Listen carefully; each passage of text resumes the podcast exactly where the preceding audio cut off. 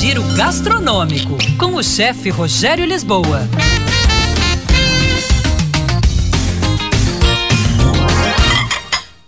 Olá, pessoal! Verão, saladas são uma boa opção para os dias quentes. Leves, coloridas, texturas diferentes. Espalhe sobre a salada algumas frutas secas, como damasco ou passas de uva. A doçura concentrada nessas frutas dá um bom contraste de sabor, por exemplo, em saladas que levem vegetais amargos, como agrião e rúcula.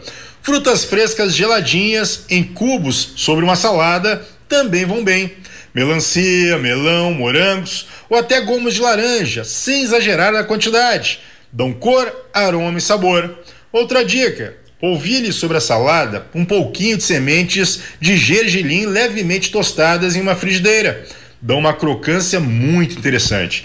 Nozes, amêndoas, pistache, castanha do Pará dão charme. Só não vá utilizar essas dicas todas juntas, que viram uma poluição visual e também muita mistura de sabores.